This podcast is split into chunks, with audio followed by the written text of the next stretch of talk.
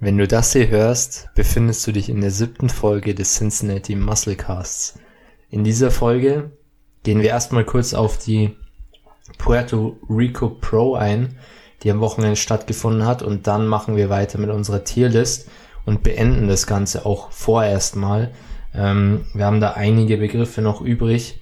Das heißt, wir werden da mal eine zweite Staffel machen, äh, in der wir dann die anderen Begriffe noch abarbeiten. Und vielleicht als kurze Info, ähm, ich bin aktuell nicht mehr ganz so gesprächig, muss ich sagen. Oder mir macht's aktuell nicht mehr so Spaß, viel zu reden.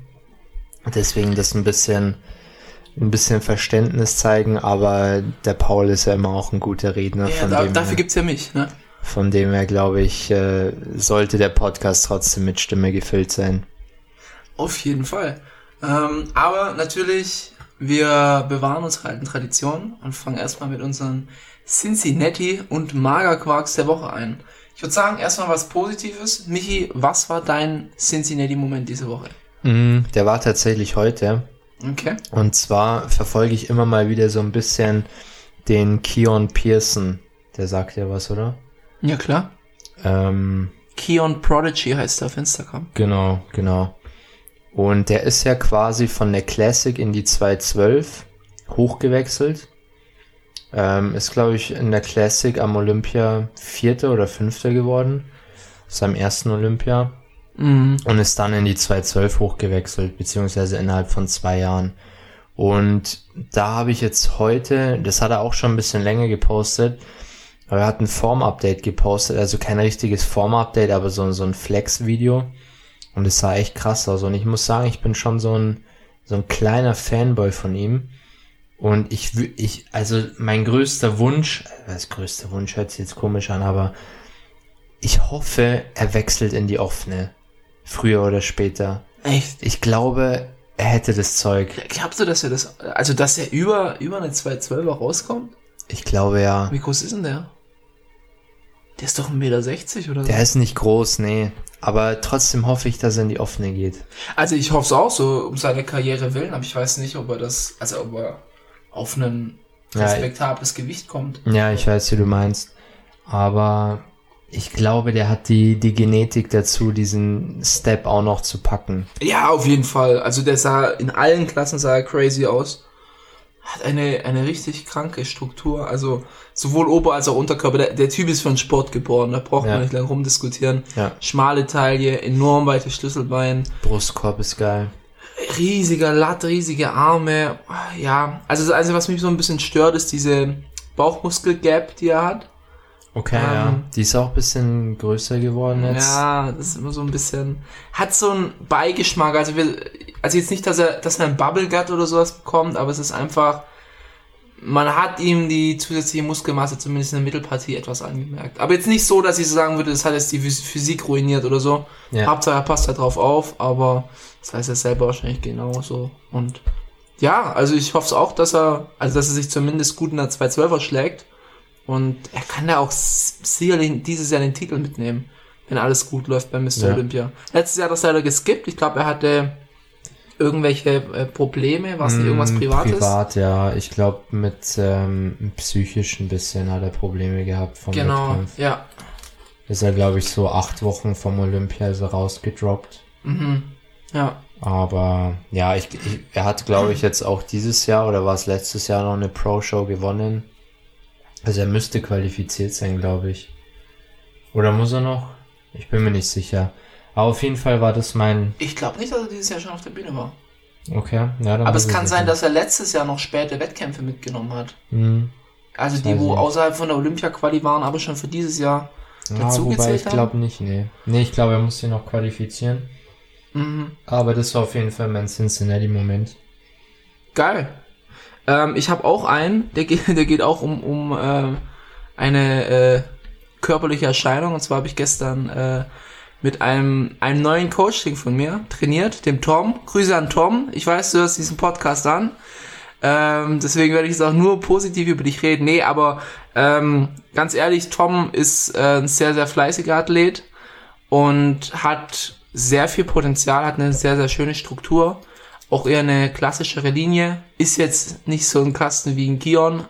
ist auch äh, natural unterwegs, möchte auch nächstes Jahr auf die Bühne. Ähm, und wir schauen uns mal, was wir jetzt in der Offseason noch draufzaubern können. Hat auf jeden Fall schon ein sehr, sehr gutes Paket am Start. Und da war ich echt sehr positiv überrascht. Also ich hatte ihn, ihn ein Jahr fast, oder? Ich glaube halbes Jahr, dreiviertel Jahr, sowas, hatte ich ihn nicht gesehen. Hat auch im Lockdown so gut es ging durchziehen können und hat sich auf jeden Fall ausbezahlt. Also Tom, wenn du das hörst, good job. Okay, dann. Ich habe die, ich habe die Bilder auch gesehen, fand es auch ziemlich nice. Ja, wobei Also- Handybilder immer so räudig sind. Ja, schon klar, aber man Für sieht ja Handybilder war's gut. so, so, also die Beine haben schon, sind schon nice, finde ich. Ja. Also, Erinnert mich so ein bisschen, aber das ist halt in Persona wirkt es viel mehr ein bisschen von der Struktur an den Aldin. Ähm, stimmt, ja, jetzt wenn du sagst, stimmt tatsächlich. Auch so gerade so die Vakuum, sein Brustkorb ist so ziemlich Stimmt, ähnlich ja. geformt. Das stimmt, ja. Deswegen, naja, schauen wir mal, was rauskommt. Die Äh, Vakuum sieht auf jeden Fall gut aus im Vergleich zu meiner. Ja, das ist halt. Meine ist scheiße. Ja, aber Vakuum, das kannst du halt nicht trainieren. So, klar, du kannst die trainieren zu halten, aber du kannst nicht die Form von deinem Brustkorb trainieren. Bist halt hässlich, Michi. Michi, ich, ich halt nichts für dich. Bist halt hässlich. Ich halt, Kann man nichts machen. Du kannst halt nicht trainieren. ja, na, nee, also, aber man muss ja auch mal sagen, es ist jetzt kein Muss, eine, eine Vakuum in der Classic zu hitten. nee, gar nicht. Es ist nice to have. Leider ist es so ein bisschen ein, Schwankel. Must, ein Must geworden, finde ich. Ja, Das ist so ein bisschen wie psychischer Druck, der, wenn du mit 30 noch keine Frau kennengelernt hast, dann kommt so der, der gesellschaftliche Druck, dass du jetzt auch mal eine Freundin bekommen musst. Ähm, so, jetzt ist, aber. so ist es ein bisschen auch mit der Vakuum, finde ich. Aber finde ich Also, tatsächlich auch. So irgendwie jeder, und dann hat plötzlich Brian Ainsley, der eigentlich immer ganz standfest war und so, er will keine Vakuum hitten, was ihm auch viel besser steht, sie nicht zu hitten. Und dann hat er dann irgendwann einen gesellschaftlichen Druck äh, standgegeben, hat eine Vakuum gehittet. ja. So. Dann, hey, Schuster bleibt bei deinen Leisten oder mach das, was bei dir besser aussieht. Dann, also wir haben bei Michi wirklich probiert. Wir haben alles probiert. Wir haben eine Vakuum in den Sideshots gehabt, in der Front Double Bicep, in der Front Lat Spread, in der Front Relaxed, in, in Bauch-Beine haben wir es versucht, ähm, in der Classic Pose. Wir haben gesagt, mach mal lieber so ein Mittelding. So, Ja. also es gibt Posen, da ziehst du den Bauch sehr weit ein, aber die Vakuum so zu hitten, es sah einfach nicht so gut aus, wie wenn man es anders gestellt hat. Und das muss man sich halt eingestehen. Ja, und wenn wir die, es war mal ein bisschen so ein Trade-off, wenn wir die Vakuum richtig gezogen hätten, so dass die Vakuum gut aussieht, dann wäre es aber wieder auf Kosten von anderen Sachen gegangen. Ja, Und deswegen haben wir gesagt, okay, wir lassen die Vakuum raus, wir ziehen einfach die Luft rein. Also wir versuchen den Bauch so flach wie möglich zu bekommen, ja, aber so, dass eben der Rest auch nicht abfällt. genau. Weil Ja. eine Vakuum um Vakuum willen ist halt auch nicht das Wahre. Nee, gar nicht.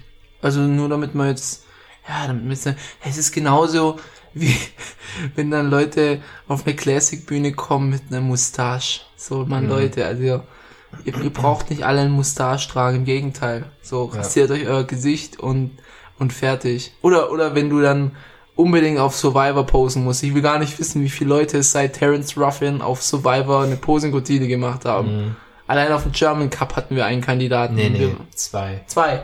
In, in der Mit- Zeit, wo wir da waren. In der Zeit, wo wir da waren, und wir haben vier Küren angeschaut. Ja, bru- brutal. Von ja? zwei, äh, von vier waren zwei Survivor. So, Hauptsache Survivor. So, Kür war vielleicht nichts Besonderes. Ich habe sie leider nicht gesehen. Also deswegen, vielleicht war sie auch richtig geil. Aber Hauptsache, Hauptsache Survivor lief.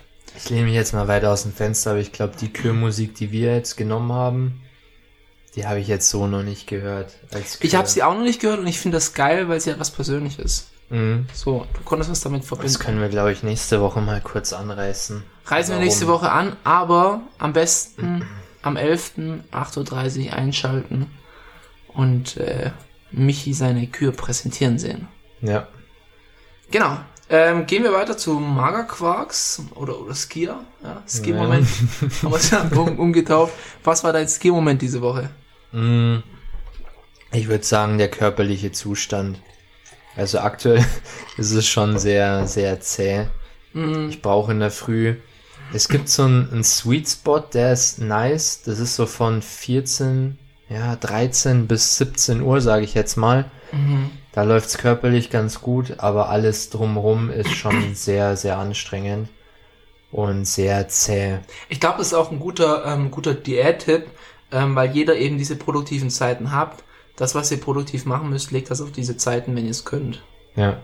So, also wenn es euch abends räudig geht, dann tut nicht abends anfangen irgendwas. Bei mir war es, äh, wo habe ich es festgestellt? Ich glaube in der letzten Prüfungsphase, wo ich gemerkt habe, 18 bis 20 Uhr ist so meine Zeit, habe ich das meiste in der Zeit gelernt. Weil ich dachte, so der Rest des Tages tust mit anderen Sachen in Anführungszeichen verschwenden. So im Training kriegst du immer raus, Essen, was weiß ich, wenn du dich mit Freunden treffen willst, machst in den unproduktiveren Zeiten Mhm. und fokussiert dich dann auf die Zeiten, um da dann was quasi in Anführungszeichen zu reißen.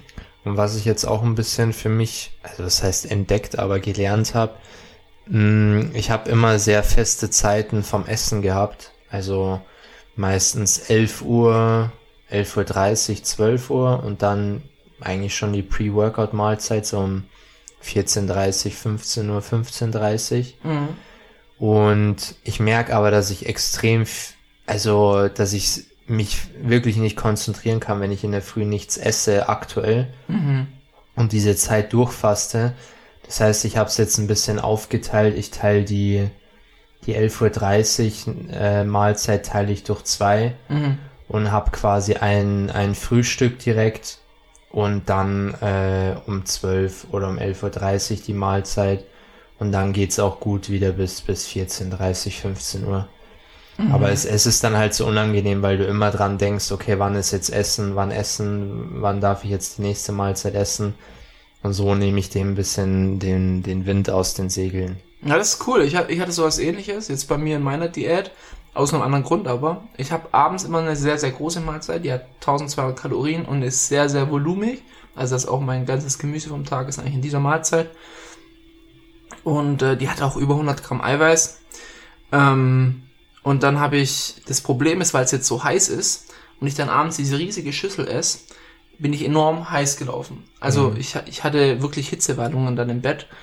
Und ähm, ich hatte halt immer die Panik, dass ich dann hungrig ins Bett gehe. So, und dann habe ich gesagt, okay, ich cutte die mal und nehme die eine Hälfte mittags rein. Und es hat perfekt geklappt. Natürlich, das ist auch wieder situativ. Ihr müsst es immer situativ evaluieren und gucken, okay, klappt es, klappt es nicht. Aber ich habe dann einfach gemerkt, okay, wenn ich die eine Hälfte mittags esse, dann habe ich auch m, äh, mittags ein bisschen mehr ein Füllegefühl und kann abends viel, viel besser schlafen. So, das sind so kleine, kleine Tweaks. Und Ja. das sollte man sich auch nie drauf vers- versteifen und sagen, ich muss diese Mahlzeit um diese Uhrzeit essen und sich da auch nicht auf seine alten Werte verlassen, weil, also für mich war das, ich bin, ich bin immer ein sehr, sehr großer Abendesser, auch, auch wenn meine Eltern da immer die Stirn runzeln und denken, dass es schlecht ist, dass ich abends zu viel esse, aber ich habe immer sehr viel, sehr gerne sehr viel abends gegessen, aber dadurch habe ich halt, ähm, und, und dass ich es halt jetzt hinterfragt habe, hat mir jetzt im Nachhinein dann geholfen. Also anstatt, dass man dann sagt, okay, ich muss aber immer abends zu viel essen, einfach mal sagen, okay, vielleicht kann ich es auch mal ein bisschen, bisschen umdrehen und dadurch schon einen Vorteil erlangen. So, weil äh, Makros und auch die Lebensmittelauswahl ist die eine Sache, aber du kannst ja auch immer noch innerhalb dieses Kosmos kleine Adjustments machen, die dir vielleicht helfen. Ja, ja, und ich denke, so in der Diät, ist jetzt egal in welchem Stadium der Diät man ist, ähm, wird man auch einfach sensibler für manche Sachen. Und ich merke dann zum Beispiel, ich brauche einfach um 8 Uhr meine ersten Carbs, weil sonst ist es nicht gut. So. Sonst warte ich nur, bis ich die nächste Carbquelle irgendwann bekomme. Und ja, da sollte, also es ist immer ein bisschen schwer. Ich, ich mag diesen Spruch nicht, man sollte auf seinen Körper hören. Weil für die meisten ist das eine Ausrede, so zum Beispiel, ja, boah, ich muss jetzt auf meinen Körper hören, er braucht unbedingt Kohlenhydrate. Ja, Nee, Mann, du bist in der Diät, der braucht jetzt gar kein, grad keine Kohlenhydrate. So, du, also, das kann man machen, wenn man wirklich auf einem fortgeschritteneren Level ist. Und wenn man aber trotzdem die Rahmenbedingungen auch einhält, dann kann man sowas machen, auf seinen Körper hören. Aber erstmal sollte schon eine, eine Grunddisziplin da sein. Ja, aber, aber selbst das auf den Körper hören, was da Leute als Signale interpretieren, so wenn euer Magen mal krummelt, dann ähm, heißt es nicht gleich, ey, gib mir, gib mir Essen, ich brauche Ja. jetzt sofort Essen und am besten den, äh, äh, den äh, Triple Caramel äh, Kaffee von Starbucks oder was weiß ich, äh, Frappuccino. deswegen, also die, diese Signale werden halt immer fehlinterpretiert. Ich denke, intuitives Essen hat seinen Sinn und Zweck, aber in, unter dem Rahmen, dass du eben bestimmte Parameter am Ende des Tages erfüllen musst. So. Ich glaube, sie werden sogar mit Absicht ähm, falsch gedeutet, um sich da einfach Ja. einen Ausweg zu suchen. Das, das sind wir dann wieder bei den Excuses. So irgendwie, ja, naja. Aber ich habe, ähm, hattest du noch einen Skill-Moment? Mhm.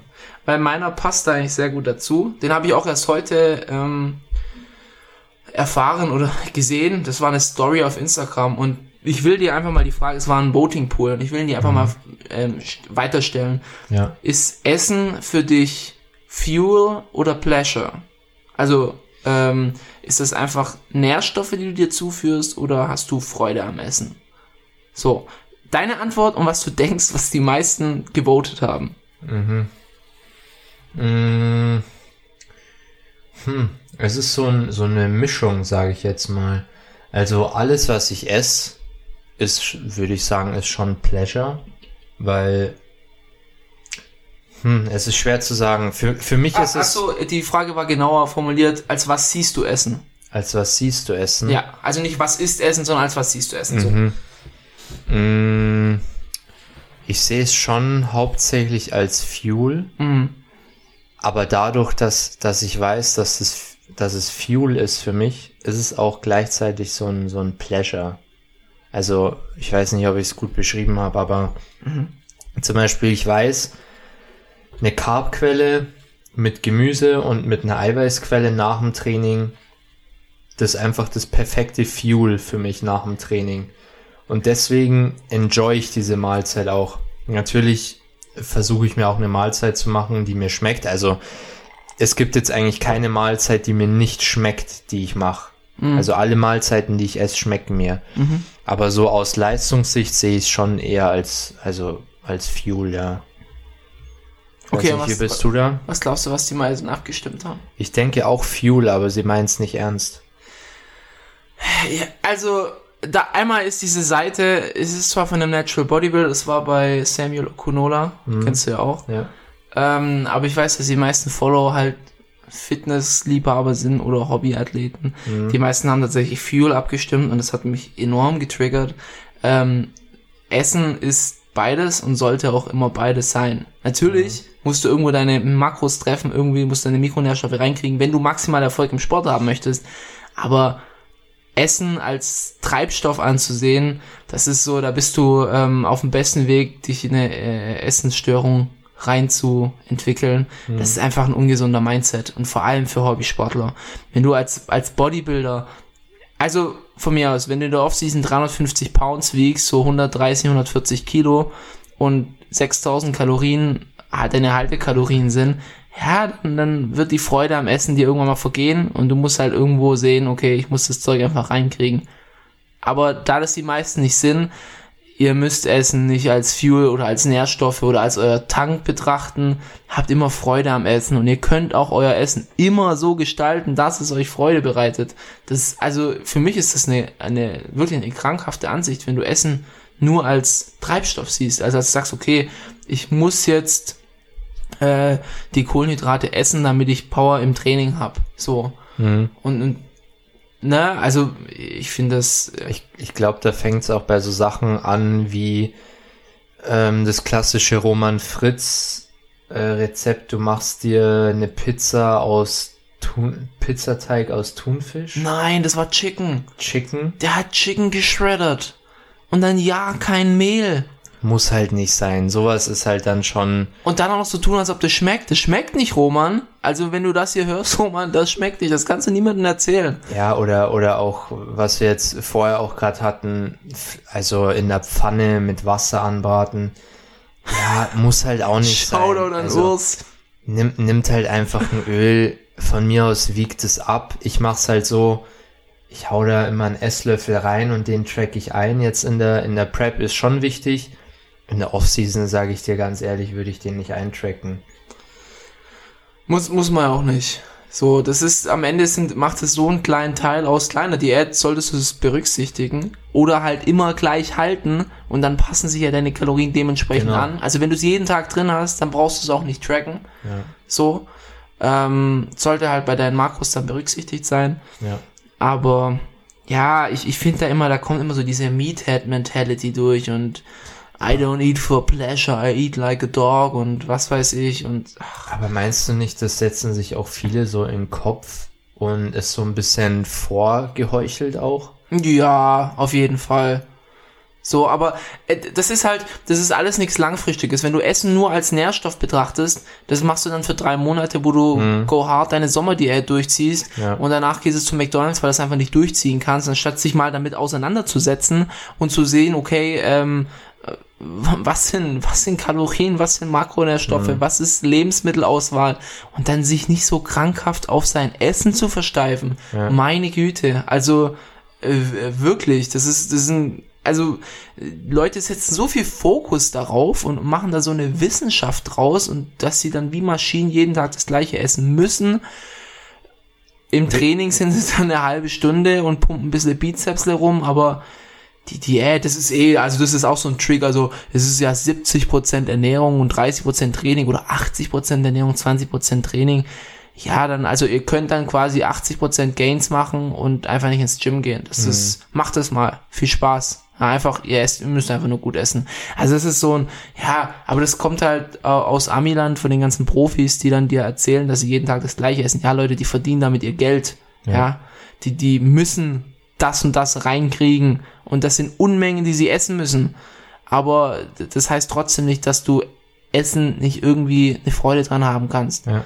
Du musst nicht dein Chicken im Wasser anbraten und nicht würzen. So, das bringt euch nichts, außer langweiliges Essen und eure Adherenz ist halt gleich null. So, zwei Monate und dann seid ihr raus. Ich habe da vielleicht auch noch zwei Punkte dazu zu sagen, die recht interessant sind. Ähm, zum einen, du, wir, wir sind ein bisschen unterschiedlich, was das, was Kochen anbetrifft. Ähm, ich würde jetzt sagen, du bist sehr, du kochst sehr einfallsreich, sage ich jetzt mal, und schaust wirklich, dass du eine, eine coole Mahlzeit hinbekommst. Ja. Und ich bin eher so der, der einfachere Kocher. Für mich ist es, ich, also, das hat jetzt auch nichts damit zu tun, dass ich mich selbst anlüge. Aber ich mag das sehr gerne, relativ ähnliche Mahlzeiten zu haben, weil ich mir nicht viele Gedanken machen muss. Beziehungsweise das immer recht easy dann funktioniert. So, Ja. das ist für mich sehr effektiv.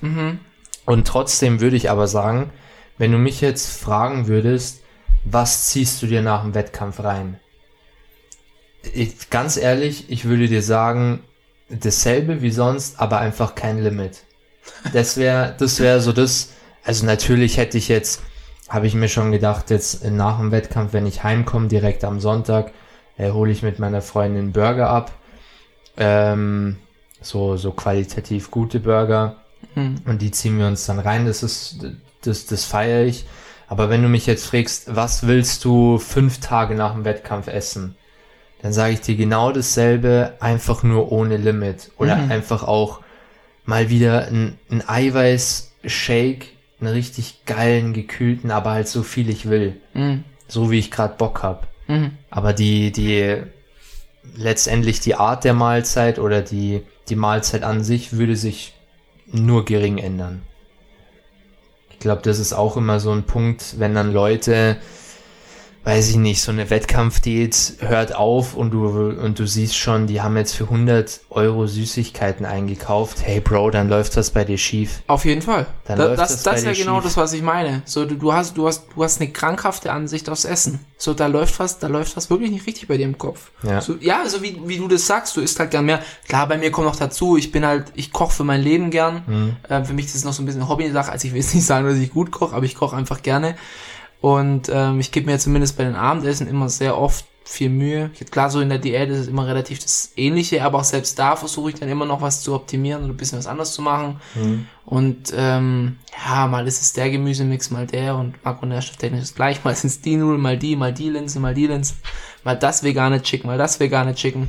So, da, da teste ich halt durch und in der Offseason bin ich da schon, ja, schon noch deutlich kreativer. Das muss man ja auch nicht sein. Man muss nicht sich da verkünsteln, aber ihr sollten da nicht irgendwie krankhaft ähm, jeden Tag Essen essen, was euch eigentlich nicht schmeckt. So, das müsst ihr nicht. Aber wenn euch Reis, Chicken, Broccoli taugt, spricht nichts dagegen, könnt ihr gerne Ja. essen. So, keine Frage. Aber ihr braucht nicht auf Salz verzichten, Gewürze, bisschen Ketchup drüber. Ja, Ja. ihr braucht das Hähnchen nicht in Wasser anbraten, ihr könnt's in leckerem Öl anbraten. Das Hähnchen darf auch ein bisschen Marinade dran haben, damit es besser schmeckt. Es darf auch ein Fetzen Fett dranhängen. Das ist nicht schlimm. Und der Brokkoli, der darf auch geröstet sein, wie es euch am besten schmeckt. Aber ja, wie gesagt, man habt keine krankhafte Ansicht aufs Essen. Das ist es nicht wert. Und es Ja. bringt euch langfristig nichts. Ja. Na gut, haben wir das abgeschlossen? Hast du noch was dazu? Mm, nee, ich, ich wäre jetzt vielleicht noch kurz darauf eingegangen, auf was ich Bock habe nach dem Wettkampf, aber ich glaube, das machen wir nächste Das machen wir nächste Woche. Nächste Ja. Woche geht alles all around the Wettkampf. Ähm, rutschen wir weiter. Thema Puerto Rico Pro, Pro, Pro Show.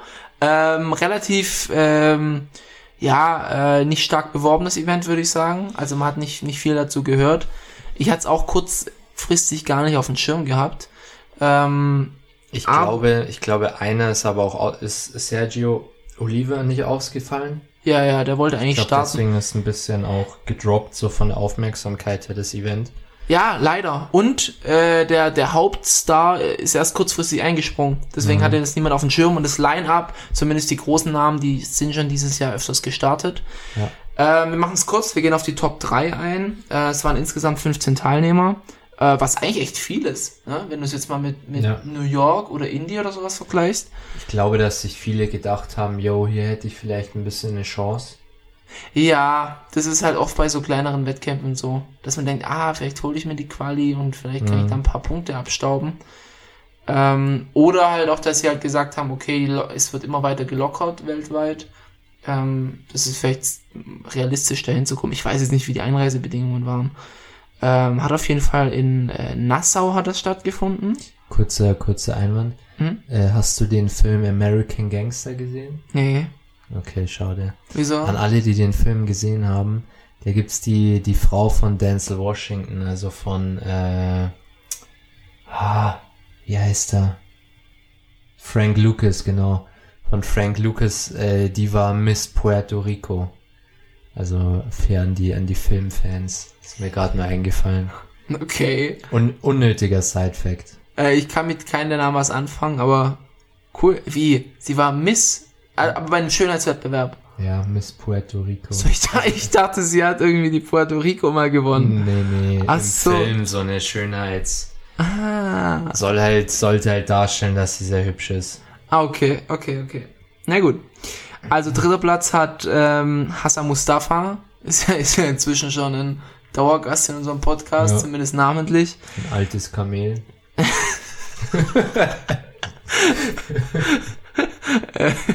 Ja, ähm.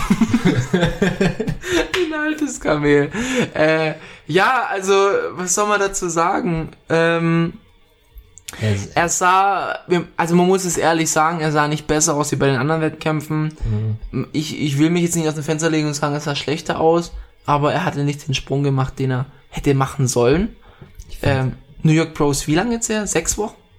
Sieben Wochen? Mm, Sieben könnte gut hinkommen, ja. Naja, sieben, siebte Folge. Ja, Dann war es sieben Wochen her. ja. Ja, also ähm, da hätte viel mehr gehen müssen. Aber ich, ich, also ich weiß nicht, was seine Strategie ist. Er will ja unbedingt die Olympia-Quali um jeden Preis, so wie ich das mitgekriegt habe. Und ja, so macht er das jetzt auch. Ich weiß nicht, er grast Mhm. halt lauter Wettkämpfe ab. Klar, ein dritter Platz ist jetzt nicht schlecht, aber in Hassan ist halt, ist halt einfach jemand, das muss man sagen, wenn der in Form kommt, kann er das Ding gewinnen. Und der kann auch eine New York Pro gewinnen, wenn er in Form kommt. Ja. Aber es war halt, es war nicht der Sprung, den er hätte machen sollen. So, da, da muss einfach noch ein bisschen was runter, gerade so im Oberkörper. In seinem Hotelshot sieht er immer super aus. Aber vielleicht war, kannst du mal was dazu sagen. Wie fandest du ihn denn? Mm, Ich fand ihn eigentlich auf der New York Pro bisher am besten. Vom Look her. Eine Woche später war, was war da? Toronto? Nee, nicht Indy. Toronto. Indy, genau, Indy Pro. Da konnte die Form nicht Nee, bringen. halt, es war erst Indie und dann war New York. Stimmt, stimmt. Ja. Mm, Wer hat denn in New York gewonnen? Nee, New York war Nick Walker. Nick Walker. Und Indie War war. eine Woche davor. Ja, er ist bei beiden gestartet. Er war Stimmt, eine Woche weil, davor. weil Nick nicht dabei war, aber Blessing war auf der Indie schon dabei. genau. Genau. Und dann war auf der Indie Pro am besten. Fand ich. Hassan.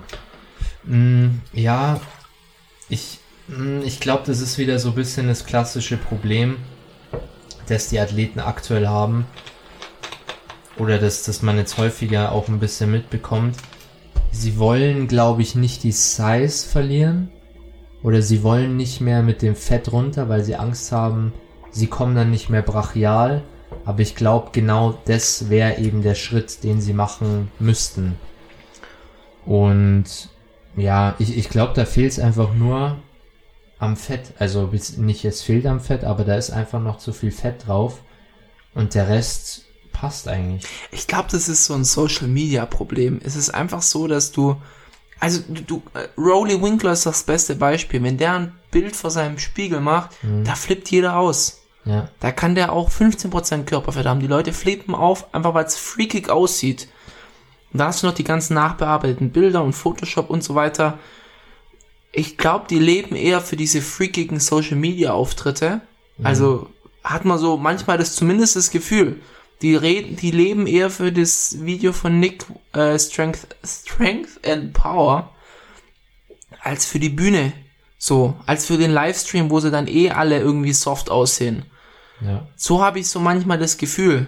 Weil auf Social Media ähm, grainy aussehen, da brauchst du nur einen richtigen Filter und das richtige Licht, so hart es auch klingt. Aber ich meine, Hassan sah stage ready aus in seinen Hotelshots. Aber das Ja. ist halt wieder Licht und so weiter und Winkel und was weiß ich. Mm, Was ich, was ich auch letztens gehört habe. Und ich weiß nicht, von wem die Meinung war.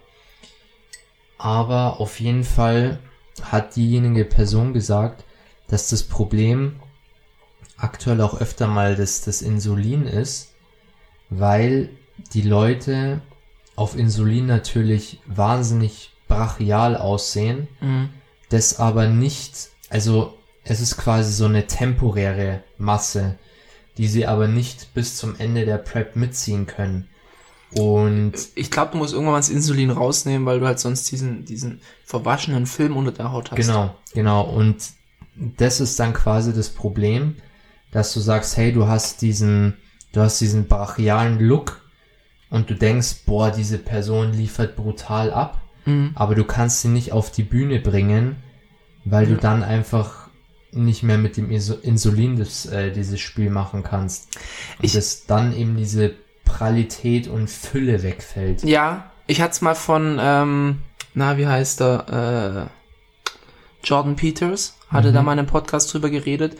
Dieses Verwaschene, was du an den Schultern öfter siehst, das kennst du sicherlich, oder? Mhm. Wenn die Schulter keinen gescheiten Cut in den Arm rein hat. Ja. Dallas McCarver war da ein sehr gutes Beispiel Mhm. davon. Das kann von Insulin kommen. Das ist in, so ein, so ein Washing Out, so, ich kann es ich kann's gar nicht richtig beschreiben. Also, ich kenne mich da jetzt nicht perfekt mit aus. Ähm, Ich Aber- glaube, ich, ja, Hm? sag du zuerst. Genau, also dass, dass ähm, solche, äh, also Insulin wurde ja auch erst so richtig eingesetzt, so in den Nullerjahren. Hm. Und es gibt schon einiges an, einige an Physiks, die darunter sehr gelitten haben und die es auch selbst sagen, ey, schlecht wird's eigentlich erst mit dem Insulin. Hm. Auch bei Dorian Yates gab es so einen Punkt, wo er dann, das war gegen Ende von seiner Karriere, wo er dann gesagt hat, okay, ähm, da hat er dann mit Insulin experimentiert und es hat sich nicht gut auf seine Physik ausgeübt. Hm. Also, ja, es ist halt klar, wie du sagst, es ist ein, ein brutaler Massgainer, aber ähm, at, at what expense? Also, Und auch ein bisschen temporär halt. Also, es ist jetzt keine Mass, die du halt ewig mit dir mitschleppst. Das ist so Genau, ein bisschen hochgezüchtet für Load eine weight. gewisse Phase. Ja. Genau. Ähm, das passt eigentlich auch ganz gut, weil ich glaube, ich habe sogar von Stefan Kienzel gehört, ich erinnere ich mich. Mhm. Und der ist ja mit Jordan Peters verknüpft. Ich, ich jetzt glaube, er gehört zum Team dazu oder so. Genau, ja. Und soweit ich weiß, fahren die auch denselben Ansatz und die setzen kein Insulin ein bei ihren Athleten. Also gar kein Insulin. Ja, also, also gerade gerade der Jordan selber hat gesagt, Insulin hat seine Physik ruiniert. Und Ja. heute traut er sich nicht mehr auf die Bühne, weil sein, er hat gesagt, seine Midsection ist eine Katastrophe. Ja, also es ist wirklich eine Katastrophe. Ähm, die, ich glaube, alle, alle Coaches im Team vom Jordan Peters verwenden auch kein Insulin. Also Stefan auch nicht, hat er gesagt. Hat er gesagt. Genau. Ist auch ein enorm, gefähr ein enorm gefährliches Hormon. Also Ja. Insulin ist was, wenn du das verkackst, dann Dann- Game over. Also ich meine, wenn ich mich richtig erinnere, ich will mich nicht so weit aus dem Fenster legen, ähm, äh, Dallas McCarver ist ja dran gestorben, weil er am Essen erstickt ist. Ja. Und ich meine, dass es bei Insulin sein kann, dass dir der Hals zuschwillt. Okay. Und dass es daran liegen könnte. Weil dann ja dann wieder die Leute die sagen, ja, es lag nicht an den Steroiden und er hat sich ja nur am Essen verschluckt. Ja, Das Problem ist, glaube ich, auch bei Insulin, es ist so eine, es ist so eine essentielle Funktion des Körpers. Und wenn du da rumspielst, glaube ich, kannst du halt auch schon viel Schaden anrichten, also Ja. langfristigen Schaden. auf jeden Fall. Das ist so ein bisschen vergleichbar vielleicht mit, wenn du, ja, so das klassische, klassische Beispiel, wenn du langfristig Testosteron ähm, extern zuführst und deine Achse einfach nicht mehr anspringt, Mhm. sage ich mal. Da ist ja dein Körper auch langfristig einfach geschädigt, weil er einfach Testosteron nicht mehr produziert oder in, in zu geringen Mengen.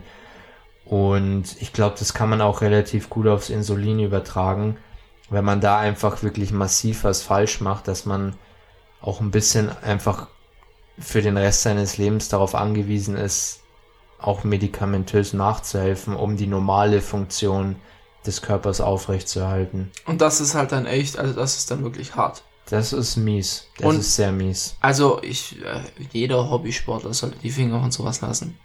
Ja, vor allem, ich glaube, da sollte man nur mal mit, mit einer Person reden, die zuckerkrank ist. Ja, dafür Ähm, geht's dir. Das ist, das ist kein Spaß. nee. Das ist definitiv kein Spaß. Und ähm, ja, die, die ganzen Bodybuilder müssen auch ihren Blutzucker mehrmals täglich messen, wenn sie Insulin einsetzen und so weiter. Ja, ich, also wie gesagt, ich, ich glaube, das ist, das ist wirklich auch kein Spaß. Wie sind wir eigentlich drauf wir sind, wir gekommen? sind drauf gekommen wegen der Form, die inzwischen Stimmt. nicht mehr passt. Stimmt. Also wir können hier nur mutmaßen, man sieht es immer öfters, dass einfach die Formen nicht, wir haben einfach nicht mehr diesen grainy Look, den Mhm. man mal in den 90ern hatte. Ähm, auch wenn es da nicht jeder hatte, ja. Es sind nicht alle Athleten in den 90ern waren peel to the bone. Mhm. Es war auch sehr viel Stage Light und schlechte Kameraaufnahmen, wo sie dann halt alle trocken aussahen. Aber ja, natürlich, Dorian Yates war schon sehr, sehr furzetrocken, zumindest in seiner Anfangszeit. ja. Genau. Ähm, zweiter Platz hatte ähm, der ähm, Mohammed Shaban gemacht. Ähm, hatte ein, ein sehr tolles Paket. Er war, glaube ich, ich will, ich will jetzt mich nicht zu weit aus dem denken, er war, glaube ich, New York war er dabei. Und, Und auf diesem Wettkampf, wo ganz vielen Ägypter dabei waren, oder? War das. War das, Das jetzt war- Tampa oder war das jetzt Indie? Ich glaube Tampa. Safe Tampa. Weil da äh, Patrick Moore gewonnen hat und da waren die ganzen Ägypter dabei. Ach, California Pro. California. California Pro. Ach, Tampa kommt, glaube ich, Cali noch. Pro, ja. Tampa kommt noch. Genau, ja, aber er hat sich auf jeden er hat sich jetzt auf jeden Fall super verbessert. Ja. Hat mir enorm gut gefallen. Ähm, stabiles Paket. Man hätte auf, auf jeden Fall das Argument bringen können, dass er das Ding gewinnt. Ja. ähm, ja. Finde ich. Was uns auch gleich zum ersten Platz bringt, und zwar Akeem. Mhm. Akeem Williams, kurzfristig eingesprungen, war eigentlich nur ein Warm-up, aber ich glaube, er hat es einfach strategisch geplant. Was wäre, wenn der andere Wettkampf nicht hinhaut?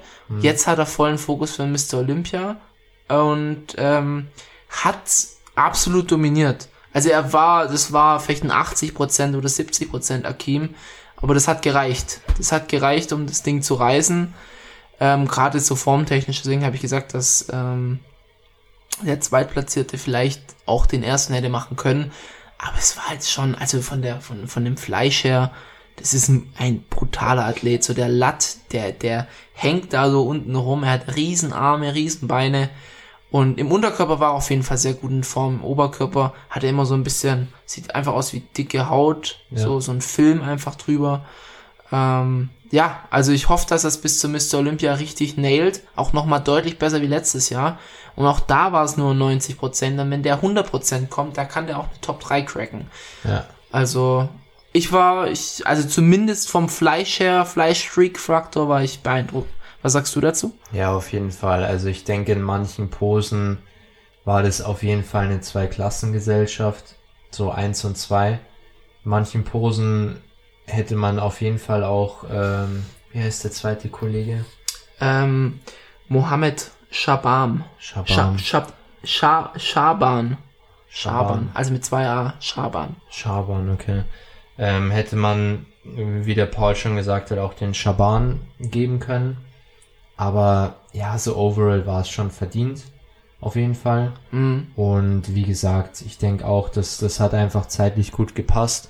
Die Form war so ready, dass, dass man auf die Bühne gehen konnte und hat easy den Win mitgenommen. Ich Ja, glaube, es also hat jetzt keinen jetzt, fetten Arsch oder sowas gehabt. Keine nee, Frage. ich, ich glaube, es hat ihm jetzt auch nicht groß Ressourcen gekostet. Ähm, also er musste jetzt nicht nicht übelst in den in den Mode reingehen, sage ich jetzt mal, und konnte sich da relativ easy die Quali mitnehmen und ja, kann sich jetzt einfach voll auf den Olympia konzentrieren. Mhm. Und ich hoffe, ja, er ist so ein kleines Dark Horse. Allerdings glaube ich, ich weiß nicht, irgendwie habe ich im Gefühl, dass er die Form nicht so bringt, dass er diesen Dark Horse Faktor erfüllen kann. Habe Bin ich, bin ich irgendwie- gespannt, aber ich habe ihn jetzt nicht so irgendwie auf, auf dem gleichen Level wie ein Cedric. Also, wo du so sagst, okay, der Nee, kommt einfach nee. nicht in Form. Das nicht, nee. Aber ja, ich bin gespannt. Äh, bei Nick, glaube ich, kleiner, kleines Side Note, so wie ich das mitgekriegt habe, startet ab morgen, nee, ab heute, ab heute müsste seine Prep starten, Mhm. ähm, so wie ich das jetzt verstanden habe. Also er hat jetzt ein bisschen noch Off-Season Mhm. und jetzt geht's in die Prep für Mr. Olympia rein. Also für die meisten Athleten wird's jetzt losgehen. Ja. Ja, wird interessant auf jeden Fall. Wird interessant. Dann würde ich sagen, wir steigen gleich mal in unseren Hauptthemenblock ein. Und wir können uns auch freuen. Und zwar eine Woche nach der GmbF ist die Portugal Muscle Show, je nachdem wie sie heißt, auf jeden Fall der Portugal-Wettbewerb. Und da sind wir mit vielen deutschen Athleten vertreten. Also nicht wir persönlich, aber Michi startet auch. wir als Deutschland, sage ich jetzt mal. Ja? Und zwar, nur um es vielleicht kurz anzureißen, wir Nee, haben. Tim Budesheim in der offenen Klasse, wir haben Adolf Burkhardt in der offenen Klasse. Mhm. Stand jetzt auf jeden Fall. Wir haben in der Classic haben wir David Hoffmann. Wir haben Urs Kaliczynski. Wo, also Urs bin ich mir medium sicher. Ja. Ich, ich könnte es mir gut vorstellen, aber ich hab's jetzt noch nicht so offiziell gehört. Okay. Also ich weiß, dass er noch ein bisschen mit dem Gewicht runter muss, Mhm. aber also ich bin mir, ich lasse es jetzt mal mit Fragezeichen. Okay. Ich könnte es mir gut vorstellen. Dann haben wir auf jeden Fall Fabian Mayer, österreichischer Kollege. Und eventuell noch Mike Sommerfeld. Ich glaube, er hat sich aber jetzt auch verletzt. Ich bin mir nicht sicher, inwieweit ihn das einschränkt. Ich glaube schon. Aber so mein Stand ist jetzt, er versucht auf jeden Fall stage ready zu kommen. Also wäre hier auch nochmal ein Classic Physikathlet am Start aus Deutschland. Und ja, ich glaube, es ist ein gutes Line-up. Aber brauchen wir jetzt auch nicht zu viel drüber verlieren. Nee, Haben wir reden ja- dann, wir machen das, das, das Aftermath, reden Ja. wir dann drüber. Genau. Ähm, Freue mich auf jeden Fall drauf. Und ja, wenn so, solange es keine Plätzchen bei Omi gibt, kann auch dem Mike eigentlich nichts Ja, im Wege stehen. stimmt, ja. Gut, steig, steigen wir in den Hauptthemenblock ein, und zwar Tierlist Teil 3. Also wir haben jetzt gesagt, weil wir einfach so viele Begriffe haben und so viel eigentlich dazu sagen wollen, wir machen das staffelweise. Ja. Das heißt, wir machen heute den letzten Dreiteiler und werden dann wahrscheinlich in ein paar Monaten nochmal in das Thema einsteigen. So, ähm, ich würde sagen, du darfst anfangen. Zieh mal ein Kärtchen. Nee, nicht hier, nicht hier vorsortieren, ja? Einfach mal blind ziehen, Herr Metzig. So, ich ziehe den Begriff Verdauung. Hatten wir den schon? Nein, Hatten wir noch nicht. hatten wir noch nicht. Verdauung. Du Okay. darfst anfangen. Oh Gott. Äh, Verdauung bin ich tatsächlich nicht. Also ich habe immer, bei Verdauung habe ich immer das Gefühl, es gibt, es gibt da eine enorm große ähm, wissenschaftliche Gesellschaft, die sich bestens mit Verdauung auskennt und ich bin von der ausgeschlossen. Ich habe mich nie so, also ich habe immer das Gefühl, dass Verdauung so so ein elitäres Thema ist. Ähm, mhm. Einfach weil es da Leute gibt, die, die sich bei der Verdauung so elitär präsentieren. Ich will jetzt hier kein Name-Dropping machen, aber als ob das das A und O ist. Mein Take auf die Verdauung ist, ähm, es ist klar, es ist wichtig, dass ihr ein gesundes Magen-Darm-System habt. Ähm, die, die, die Verdauung ist, also dein, euer Magen-Darm-Trakt ist wichtig, natürlich einmal für die Nährstoffresorption, ähm, aber auch für andere Sachen wie Immunabwehr und so weiter und so fort. Also es ist, es ist enorm wichtig im Körper. Ähm, deswegen schaut halt immer, dass ihr ähm, Lebensmittel esst, die eurem Darm nicht schaden, zumindest. Also es gibt Lebensmittel, die eure Verdauung schaden können. Das merkt ihr aber. Ja, sowas solltet ihr dann vielleicht vermeiden. Gerade so Leute, die zum Beispiel Probleme mit Laktose oder Gluten haben, esst kein Gluten und keine Laktose. Pretty simple. Aber was mich, was ich halt eher so denke, ist, dass bei der Verdauung da so eine, so eine Wissenschaft draus gemacht wird, dass da wirklich ähm, euer Verdauungstrakt ähm, so gepusht werden muss und so perfekt behandelt und ähm, weiß Gott was und eigentlich sind wir alle äh, an der an der ähm, am, am Rand des Sterbens durch unsere Ernährung, weil unser Verdauungstrakt eigentlich schrecklich wäre und solche Sachen. Also sowas finde ich dann immer etwas übertrieben und etwas am Thema vorbei. Ähm, ich kann mich da an einem Video von einer Dame erinnern, auch hier ist kein Name-Dropping, die da mal über Verdauung geredet hat. Und da ging es dann um, ähm, was war es, um die Weihnachtszeit. Und sie hat dann gesagt, dass ja, wenn dann Leute in der Weihnachtszeit sich dann Sachen gönnen, das ist dann ähm, der Weltuntergang für einen Daumen. Und dann damit macht ihr alles kaputt, ja, durch die durch die vier Plätzchen, die ihr am Tag esst. Das, da könnt ihr euch nicht mehr davon erholen. Also lasst das auf jeden Fall bleiben esst nur die guten Darmbakterien und äh, macht Photosynthese. Also unter, unter der Betrachtung gebe ich Verdauung, würde ich ein D geben. Ich habe übrigens das E-Book von dir mal gelesen, was du mir gegeben hast, von, war das von Alexikon? Ja. Genau, das hatte ich mir mal durchgelesen. Ich fand es nevertheless interessant, nur ich finde, dass da dieses, diese, dieses Elitäre, was da drum geschürt wird, so kommt es mhm. zumindest bei mir vor, einfach übertrieben. Also ich würde ihm, ja, D oder C geben. Jetzt, aber ich glaube, dass du da tatsächlich der größere Experte bist. Also kannst mir auch gerne als Besseren belehren. Deswegen, ich bin, ich bin da variabel, was die Einordnung angeht. Mhm. Also ich würde sagen, Verdauung ist auf jeden Fall wichtig. Aber ich stimme dir auch zu. Hm, wie erklärt man es am besten? Ich würde sagen, also wenn wenn du nach jeder Mahlzeit einen aufgeblähten Bauch hast oder mehrmals täglich einen aufgeblähten Bauch hast oder auch täglich einen aufgeblähten Bauch hast, wenn du isst oder wenn du eine Mahlzeit gegessen hast, dann solltest du dir ein bisschen Gedanken machen über die Lebensmittel, die du isst. Aber da sind wir wieder bei der Lebensmittelauswahl. Da sind wir, wir bei der Lebensmittelauswahl. Hm. Genau, dann solltest du dir Gedanken machen, welche Lebensmittel du isst. Im ersten Sinne Mhm. Und wenn das nicht hilft, solltest du dir ein paar Gedanken über deine Verdauung machen. Aber ich sehe das ein bisschen auch wie du. Und zwar habe ich das Ganze auch schon durchlebt, sage ich jetzt mal. Also ich habe mir tatsächlich schon ähm, Verdauungsenzyme auch mal geholt.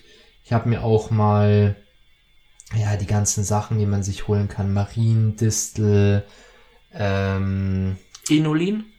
Inulin, ja, das, das habe ich nicht so, so oft genommen.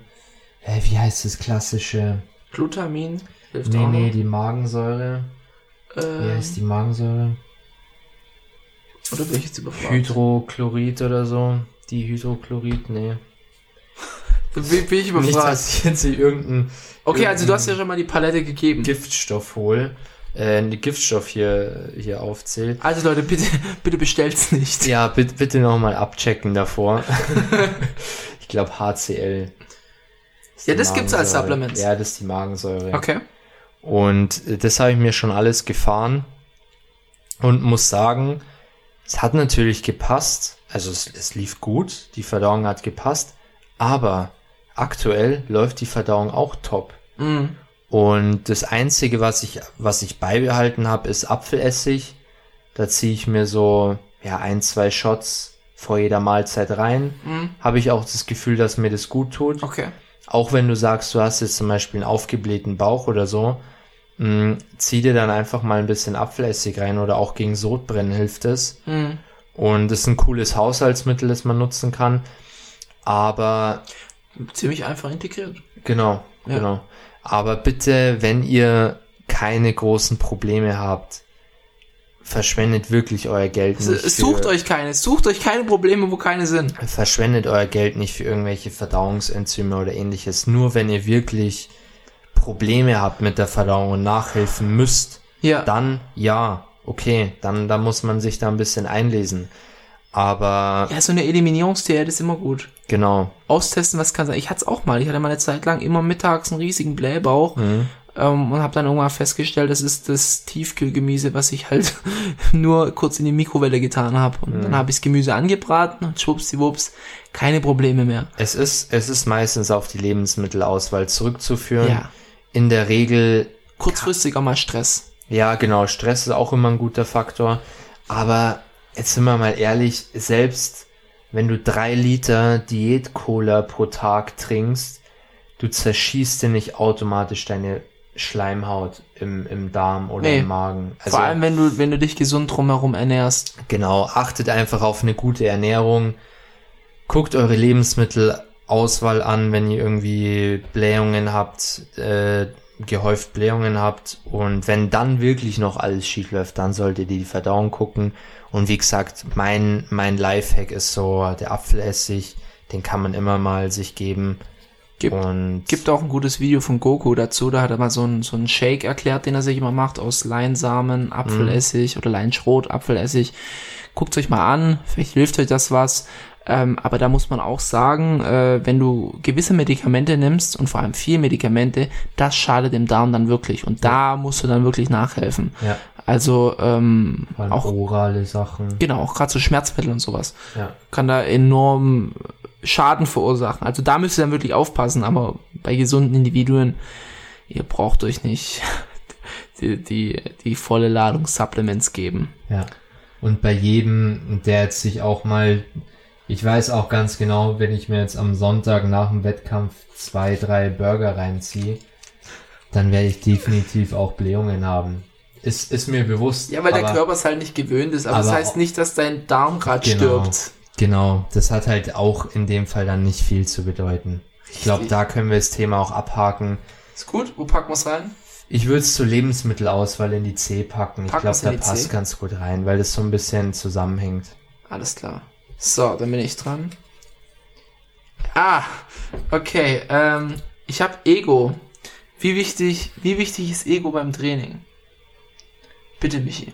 Mm, Oder für den Muskelaufbau? hm. Ich bin immer so ein Anti-Ego-Typ. Perfekt, ich auch. Also ich, ich habe auch sehr oft mit Ego trainiert und Ego, also ich hatte, ich hatte da mal eine Diskussion mit, ah, nicht eine Diskussion, ich hatte ein Gespräch mit einem im Training. Das war erst jüngst und er hat halt gesagt, lieber zu viel Ego als zu wenig. Ich habe da nichts mehr dazu gesagt, aber das ist auf jeden Fall the, the best way to Snap City. Ähm, wenn ihr mit zu viel Ego trainiert. Ihr solltet immer mit Vernunft ans Training rangehen, euch immer äh, darüber ja, Gedanken machen, äh, was ihr tut. Aber ihr sollt natürlich auch intensiv trainieren. Aber dieses intensiv trainieren hat für mich nichts mit Ego zu tun.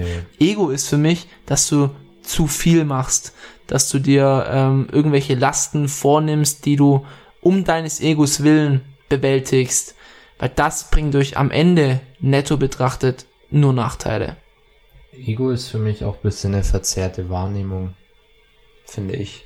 Weil Okay. du dich einfach oftmals zu, ja, du überschätzt dich selbst einfach. Ja. Und ich glaube, das hilft dir auch nicht unbedingt. So, du solltest dich immer sehr realistisch sehen. Ich glaube, es ist immer ein guter Rat, ein bisschen Understatement zu sein. Ja. Und auch, ich meine, man kann ja, man kann ja jetzt auch an den Wettkampf rangehen, zum Beispiel nächste Woche. Ich will das Ding gewinnen. Das ist jetzt aber für mich nicht ein schlechtes Ego zum Beispiel. Ich finde halt bei Training und Ernährung sollte man immer, ja, so objektive Zahlen einfach verwenden, so dass man das Ego so weit wie möglich mit rausnehmen kann. Hundertprozentig. Und ja, ich, ich, ich würde fast auch behaupten, Leute, die lange schon am Eisen sind, haben auch kein Problem damit, mal im Gym auch weniger Gewicht zu nehmen. Ich finde, das ist immer so ein, so ein Anfangsstadium bis Mittelmaßstadium Problem, wo man halt sehr gepusht ist, auch durch die Trainingserfolge Mhm. Und dann oftmals ein bisschen den großen Macker raushängen lassen will, bis man dann vielleicht mal jemanden sieht, der halt, äh, ja, 10 Zentimeter, 10, 10 Zentimeter Ober, Oberarmumfang hat, aber halt einfach 10 Kilo weniger bewegt. Dann ist man so ein bisschen wieder grounded, sage ich mal. Ja, Aber wie gesagt, also lasst euer Ego daheim, macht eure ehrliche Arbeit und bewertet eure Leistung anhand von Fakten, von Zahlen. Und ja, ich kenne auch keinen erfolgreichen Profi-Bodybuilder, egal ob nett hier oder nicht, der mit einem Ego, mit einem riesen Ego im Training ist. nee, und da, und da fängt es dann auch an mit, ich kann es auch ehrlich gesagt immer nicht so ganz nachvollziehen, dass ähm, viele Athleten immer sehr viele Verletzungen haben. Ich kann das ehrlich gesagt nicht ganz nachvollziehen. Also Verletzungen, nicht Wehwehchen. Verletzungen, wo du wirklich ausfällst. Ja. Ich kann es nicht ganz nachvollziehen. Ich möchte es wirklich nicht verschreien. Hut ab. Ich hatte bisher noch gar nichts. Ich hatte wirklich noch gar nichts, bis auf vielleicht mal ein bisschen eine Ellbogenblessur, Mhm. die sich innerhalb von zwei Wochen gelegt hat. Aber ich glaube, das ist auch oft ein Ego-Problem, wenn man da sich zu sehr reinhieft in irgendwas Auf jeden Fall. und unkontrolliert wird. Von dem her lasst euer Ego daheim, macht ehrliche Arbeit auf eurem Level, auf dem ihr seid und ja, überzeugt durch, durch Leistung, durch langfristige Leistung und nicht durch ähm, krasse Curls, krasse Bizeps-Curls. Bringt euch halt nichts. Überhaupt nicht. Genauso wie diesen, diesen Ego-Wettbewerb. Ich weiß nicht, ich bin im Powerlifting nicht so hart drin. Oder es hat jetzt auch nichts mit Powerlifting zu tun. Aber ich glaube, aus der, aus dem Bereich kommt es ein bisschen mit diesen Bizeps-Curls. Wer mehr macht mit diesen Curls, das war doch irgendwie so ein Trend im letzten Strict Jahr. Curls. Ja, und dieses Jahr war das doch irgendwie so gehypt im Trend. Ja, ich habe da nur darauf gewartet, bis der erste Bizeps abreißt. Genau, sowas ist halt, keine Ahnung. Ist unnötig. Muss es ist jetzt- nicht euer Sport. Außer ihr seid natürlich Strict Curler, da müsst ihr irgendwo an eure Leistungsgrenzen gehen. Ja. Keine Frage, aber da muss es nicht, also ein normaler Powerlifter muss da nicht plötzlich Strict Curls Nee. machen.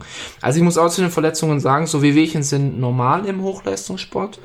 Ähm, ganz klar. Natürlich auch nur bis zu einem bestimmten Maß. Ich hatte schon ein paar äh, minor Verletzungen. Also wenn man mal von einem Hexenschuss absieht, die hatte ich zweimal.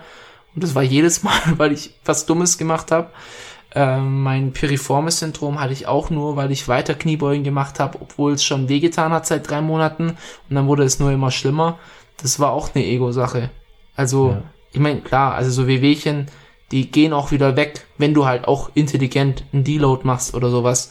Ähm, oder Gegenmaßnahmen einlädst, irgendwas umswitcht, andere Übungen reinpackst, etc. Aber, ähm, genau, aber das sind halt eher, wenn sowas bleibt, wenn sowas öfters vorkommt, das sind dann Sachen, wo dein Ego dominiert. Also ich würde sagen, wir packen das Ego in die Bro-Zone. Ja, auf jeden Fall. Perfekt. Dann mach mal weiter. Dann ziehe ich ein Kärtchen. Progression habe ich gezogen. Vorab, lass es uns so kurz wie möglich halten. Ich glaube, da könnte man auch eine ganze Folge füllen, theoretisch. Wir, wir, wir machen mal eine Folge über Progression, würde ich sagen. Ähm, mein Take drauf ist, es wird unglaublich überschätzt. Ähm, Progression, oder vielmehr genauer Progressive Overload, ist wichtig unter Long Term.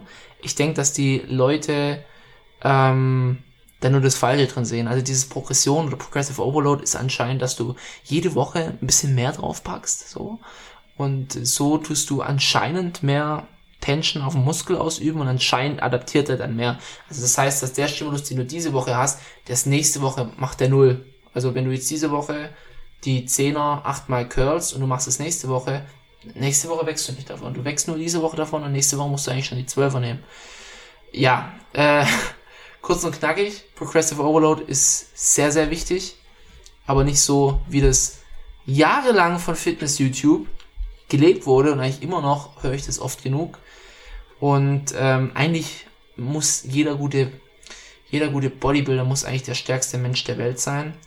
Und ähm, wenn du nicht stark bist, bist du auch nicht muskulös und ja, da mal so Shoutout an die ganzen Natural Bodybuilder in Deutschland. Ein Brosep ist zwar schon sehr, sehr stark, aber er ist sicherlich nicht auf dem Powerlifting-Niveau. Ein Patrick Teutsch macht bis heute noch seine Bizeps Curls mit 16 Kilo, was nicht wenig Gewicht ist, aber ne, er hat deutlich dickere Arme als andere, die die 30er curlen. Und ja, also wenn er immer Progression machen müsste, dann macht das ja am Ende gar keinen Sinn. Anyway, also ich würde sagen, Progression und Progressive Overload, bei mir kommt es auch irgendwann mal noch der Begriff. Ich gebe ihm auf jeden Fall ein A-Tier. Es ist nicht das Allerwichtigste, einfach weil du im Ist-Zustand ähm, sehr gute Adaptionen machen kannst. Über the Long Term muss halt der Reiz irgendwo mehr werden. Deswegen, also entweder A oder S, ich tue mir ein bisschen schwer. Aber red mal du erstmal über Progression. Ich würde es in A ehrlich gesagt einordnen. Mhm. Es ist sehr wichtig auf lange Frist, mhm. aber kurzfristig ist es nicht kein S-Tier. Also Trainingsreiz sehe ich höher. Trainingsreiz haben wir eben in S. Trainingsreiz ist ja der Ist-Stimulus. Was, was genau. setzt du jetzt den Körper aus? Genau. Deswegen würde ich Progression in A reinpacken. Mhm. Wie gesagt, ich finde es schon sehr wichtig. Ja. Einfach auch, weil Progression, das gibt dir so ein bisschen Rahmen, dass du dich langfristig einfach verbesserst. Ja. Weil wenn jemand kein, keine Progression im Kopf hat, der geht einfach ins Gym und trainiert auf was er Bock hat. Ja. Und da kommt, da wird keine Progression kommen. Mhm.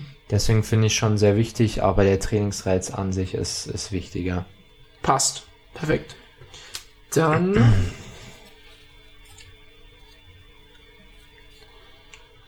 Oh, ich habe jetzt gerade Wasserkonsum. Wir hatten schon Hydration, hatten wir schon, dann können wir es mhm. rausnehmen. Ähm, Trainingssplit. Ja, Trainingssplit, Trainingssplit hatten wir noch nicht. Wie wichtig ist der richtige Trainingssplit? Mm, ich glaube, wir haben es bei der Frequenz schon mal kurz angerissen. Ach, stimmt. Letztendlich ja. ist der Split ich werde es jetzt mal ein bisschen auf die, auf die Deutsch-Abi-Schiene äh, bringen. Der, der Split ist wie ein Stilmittel. der Split ist ein Stilmittel, wie du dein Training aufteilst. Letztendlich gibt es Sachen, die machen ein bisschen mehr Sinn, manche machen vielleicht ein bisschen weniger Sinn. Andererseits ist es doch auch wieder sehr individuell. Ja. Und ja, ich denke, da muss man einfach ein bisschen für sich rausfinden, was gut funktioniert. Aber prinzipiell ist kein Split falsch und kein Split ist richtig. Also es ist nur eine, ja, es ist ein, es ist ein Stilmittel. Ich würde natürlich trotzdem, man muss gucken, dass man durch den Split die anderen Faktoren gut einbaut. Also beispielsweise Frequenz, Volumen, Intensität dass man die Sachen gut vereinen kann. Und dazu verwendet man den Split quasi. Ich, also ja, so würde ich sagen, Split ist das Ergebnis aus dem Ganzen. Ja. Also man sollte nie ins Training reingehen und sagen, okay, ich mache jetzt diesen Split und dann passe ich alles drumherum an. Nee, du hast deine Grundparameter, du hast deine, deine Übungsauswahl, deine Intensität, dein Volumen, deine, deine Frequenz, dein Wiederholungsbereich, was auch immer. Und dann und, und dann tust du anhand dieser Tools das auf die Woche verteilen und das, was rauskommt, ist dann dein Split. Und ob das, ob deine Tage Erwin, Herbert und Helmut heißen mhm. oder ob du Push, Pull, Beine machst oder was weiß ich, das siehst du dann, aber geht nicht ran und sucht euch erst einen Split raus und dann so, ja, guck ich mal und der Split macht was Magisches. Deswegen, also, du hast es eigentlich perfekt auf den Punkt gebracht. Es ist das Ergebnis aus den genannten äh, äh, Sachen und sollte nicht als ähm, die Ausgangslage betrachtet werden. Ja. Vor allem, man sollte auch nicht in, in Splits denken, sondern auch mal ein bisschen. Bei mir ist es zum Beispiel so, wenn, gut, ab nächste Offseason gibst du mir den, den Trainingsplan vor, mhm. aber so wie ich es bisher gemacht habe, ich habe mir schon Split als Ausgangsgrundlage genommen, ja. aber, aber habe innerhalb dieses Splits dann meine, meine Sachen angepasst und letztendlich haben dann aber die Trainingseinheiten auch nicht mehr zum Split gepasst, weil ich, weil ich beispielsweise die mittlere Schulter sowohl am Push als auch am Pull-Tag dabei hatte, was ja laut Split nicht passen würde. Ja. Wenn man sagt, okay, man hat einen Push und man hat einen Pull-Tag. Also es ist so ein bisschen ein simultaner Prozess, Split und die anderen Faktoren. aber versteift euch nicht auf einen Split. Das heißt, D, D, ja, Maximal. D. Ja. gut. Jetzt kommen wir zum letzten Begriff. Dann ziehe ich mal den letzten Begriff. Und zwar haben wir hier Schlaf. Schlaf. Ja, Okay. Ähm, willst du mal anfangen? kann ich machen, ja. Schlaf ist für mich ein wichtiges Tool für Regeneration. Und ich würde sagen, Schlaf ist schon sehr wichtig. Ist jetzt die Frage, wo man es halt einordnet. Also ich sehe es hauptsächlich als, als Regenerationsmaßnahme oder Methode für den Körper. Mm, Ich weiß, dass du noch ein bisschen, also was heißt extremer, aber noch mehr auf deinen Schlaf achtest. Also ich habe, ich ordne zum Beispiel teilweise auch Sachen, die ich zu tun habe, ordne ich teilweise dem Schlaf über. Also dass ich sage, okay, ich kann heute nur sechs Stunden schlafen, weil ich habe so und so das zu tun. Oder will das noch fertig machen. Ich weiß, dass du deutlich mehr darauf achtest, immer, immer deinen Schlaf zu bekommen. Mhm. Und ja, deswegen glaube ich, ist deine Meinung da auch nochmal.